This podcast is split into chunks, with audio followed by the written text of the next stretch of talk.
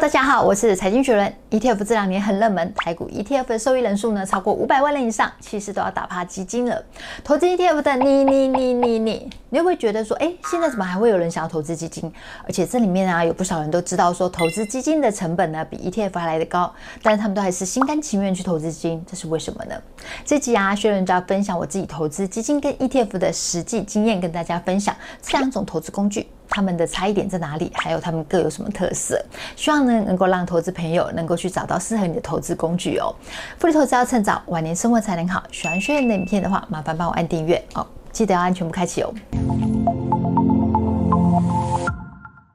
投资朋友可能会有个疑问哦，ETF 是指数股票型基金还是基金的一种？那 ETF 跟基金到底有什么样的差别呢？基金跟 ETF 啊，他们俩都是一样，都是投资一篮子的公司，差别就在于说，基金呢它是由经理人去做主动管理、主动选股，那 ETF 呢它是追踪指数，它是被动管理。也就是因为这样子，基金它的交易成本像是经理费啊、保管费就会比 ETF 来得高。基金经理人的压力是非常大的，它最重要的 KPI 就是要打败大盘指数。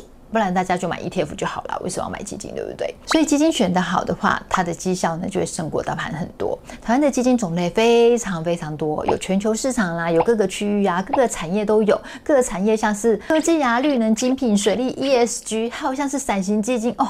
通通有诶，多到让你真的是目不暇接。如果你真的要选哪一档基金的话，你认真选，你就会觉得说，哎，好像是刘姥姥进大观园，让你瞠目结舌，不晓到底要从哪里开始下手比较好。学员在这边先小小分享一下我实际投资 ETF 跟基金的心得。基金最大好处呢是选对基金的话，它的报酬会比 ETF 高很多。但投资基金呢有两个学员觉得比较不方便的地方。第一个是基金呢，它一天只有一个净值，你在买卖的时候你不会知道成交价是多少，这个呢你就比较不好控制预算。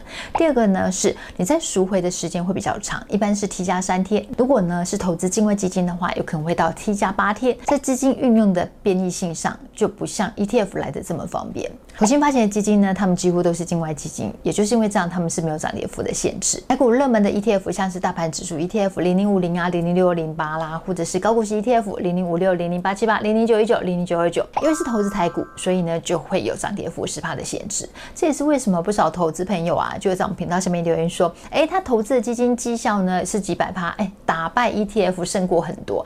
这个原因就是在于两个，第一个是经理人他是主动投资，选对标的的话，他就有机会可以获得超超额的报酬。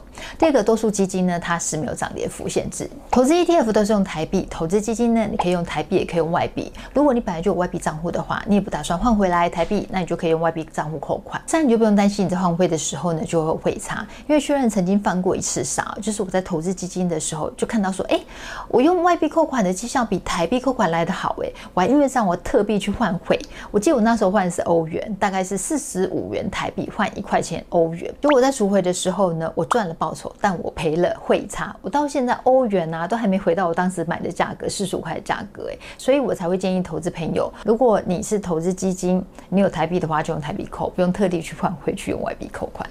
投资基金有个地方很特别哦，你一定要特别留意。基金一天只有一个净值，它不像 ETF，你在台股交易时间里面呢，你看到你想要买小卖的价格，你只要拿起你的下单软体，啊，就按一按就可以买卖了。基金不是这样子的哦，no no。所以你在买卖的时候呢，你不会知道成交价格是多少，这部分比较不透明。如果遇到大跌的时候呢，你买的价格可能就比你设定的价格来得低。可是相反的，遇到大涨的时候，你买的价格就会比你预想价格来得高。不过好处呢是它适合长期投资的朋友，因为基金一天只有一个净值，你会觉得看盘很无聊，你就不太会去看盘。你在工作上，在生活上，你就比较不会受到影响。基金跟 ETF 在购买管道上呢有差有，基金你可以在银行啊、券商或是发行或代理这档基金的投信公司里面购买，ETF 呢就跟你在买买卖台股一样，跟券商下单就可以喽。以持股透明度来看啊，基金每个月会它公告前十大持股，如果你投资的是散型基金，它持有的呢就是基金，所以它公布告的呢就会是前十大基金。ETF 是你每天可以在发行的投信公司它的官网上找到这档 ETF，它持有的前十大持股，还有它持股的一个权重比例，有一些还会公布到前二十大持股。至于投资朋友最爱的配息啊，在 ETF 跟基金上面也有差别哦。台股 ETF 几乎都是配息，而股票型基金如果它没有特别注明的话，一般呢都是不配息的。配不配息呢，各自有优缺点。配息的好处呢，是你可以在特定的时间里面，你可以拿到现金，可以让你花用。点呢是你钱拿到手了啊，那你本金减少，你累积资本利得呢就相对的会比较少。我想呢，这也是基金它在长期报酬上面会胜过 ETF 的原因之一哦。现在投信越来越用心了，如果是有配息的 ETF 呢，几乎都清楚标示净值的组成。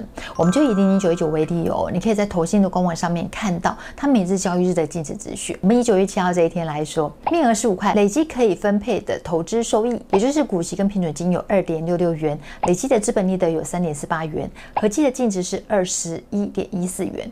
投资朋友你就很容易去掌握并计算说未来这几季零零九一九它的配息状况，你也就比较好去规划现金流。投资基金呢，你一样会有净值。再确认从其中一家投金公司找到的资料，光是月配息的种类呀，哦，就分四种，分的也有够细的。我不确定投资朋友有没有看过这样的讯息，那我在这边呢，就是念给投资朋友听，因为。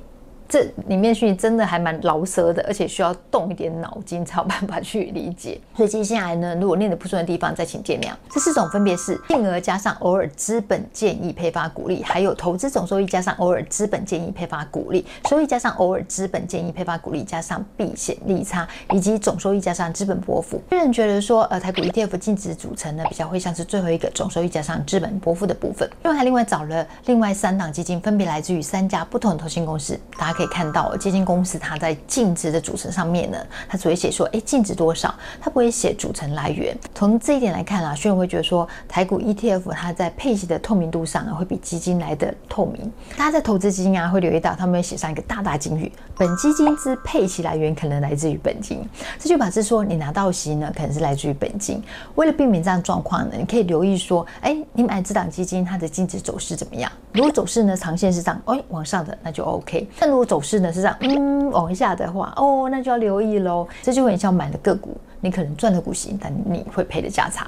ETF 的配型呢，来自于股息、平准金及资本利得。ETF 里的平准金呢，就比较像是基金里面的本金。有蛮多投资朋友会在意手续费，基金是主动投资，而且很多是境外投资。那台股市场呢，相对国外来说是小的，所以投资基金的成本呢，费用也会比较高。不过选对基金，它报酬是很惊人的哦。我们可以看到基金 ETF，就我们综合来看，分别在一年、三年、五年他们的报酬。我们不看杠杆型的商品哦，板上呢前二十名只有一档 ETF 入榜，台湾富邦中小零七三三哦，这档真的表现很不错。那也可以验证说，选对基金的话，它绩效呢会胜过大盘级 ETF 哦。基金跟 ETF 各有爱好者，我们要用开放的心去看待不同的投资工具。即使不认同呢，我们可以当做是一种学习哦。就用实际投资基金跟 ETF 经验哦，投资基金好处呢是，刚前面也讲过很多次的，选对基金呢报酬比 ETF 好很多。小缺点呢是它交易成本呢也会比 ETF 高。不过如果它在绩效表现上呢能够比 ETF 好，虽然觉得这还好，不用太在意。你要在意的是，万一它表现不好，才要真的在意。虽然在实际投资上会觉得买基金最重要两个比较不方便的地方，第一个就是前面刚提。到的一天只有一个净值，你在买卖的时候价格比较没有那么透明。还有呢，第二个你在赎回的时间会比较长。台股 ETF 呢一般是 T 加两天，但是台股基金的话，它赎回时间是 T 加三天，境外基金呢会到 T 加八天。这如果你要临时用钱的话，就会比较不方便。其实每样投资工具都有它各自的优缺点，没有哪一样工具是绝对完美或绝对好的。如果你问一个赌徒什么投资工具最好，他可能跟你说赌博最好，因为赢家可以通吃。对我们来说啊，投资最重要就是获利，找到适合我们的投资工具，能够让我们获利，能够让我们赚钱，都是好的商品。希望这期影片对你有帮助哦。就很好奇你是投资基金还是 ETF 呢？还是大人的选择？两个都要。欢迎在影片下方留言跟我分享哦。来喽，炫的口头禅来喽，投资获利简单三步骤：选对标的，定期定额，然后 action 就完成了。不离投资要。成长，晚年生活才能好。喜欢轩的影片的话，帮我按赞、分享、订阅，开启下面小铃铛，要记得全部开启才收到影片。拜拜。